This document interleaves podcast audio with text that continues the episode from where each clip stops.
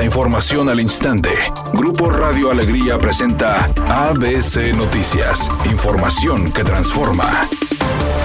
¿Qué tal? Muy buenas tardes, esta es la información. A casi seis años de haberse denunciado el tema de las broncofirmas de Jaime Rodríguez Calderón en su candidatura presidencial, la Comisión Jurisdiccional del Congreso Local se instalará y posiblemente inicie el análisis del proceso. Esta mesa convocó para sesionar el miércoles 3 de enero de 2024, es decir, después de finalizar el periodo vacacional del personal del Poder Legislativo. ABC Noticias consultó con el grupo legislativo panista sobre los puntos a ver dicha comisión, mismos que mencionó que la sesión solo será para su instalación. La comisión jurisdiccional está presidida por la diputada del PAN, Liliana Olivares, y tiene como vicepresidenta la morenista, Ani Lu Bendición, y como secretaria la priista Perla Villarreal.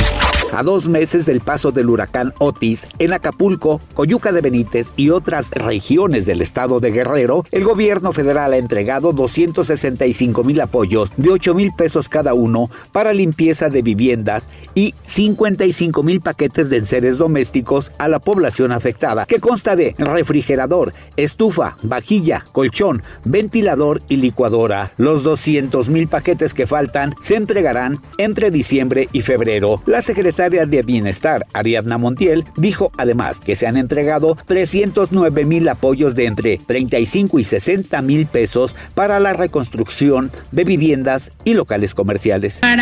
El día de hoy le pedimos a la gente que nos pueda presentar un una fotografía del avance de su reconstrucción y también eh, acreditar eh, el estatus de su posesión, de su propiedad, porque como ustedes recordarán, el presidente se comprometió a otorgar un certificado. Entonces el día de hoy eh, se está iniciando con esta nueva entrega.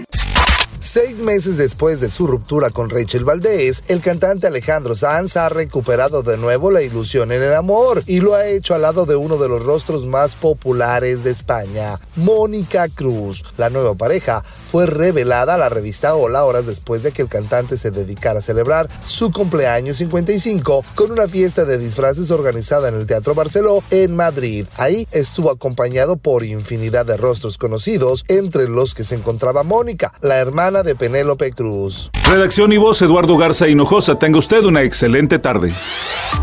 ABC Noticias. Información que transforma.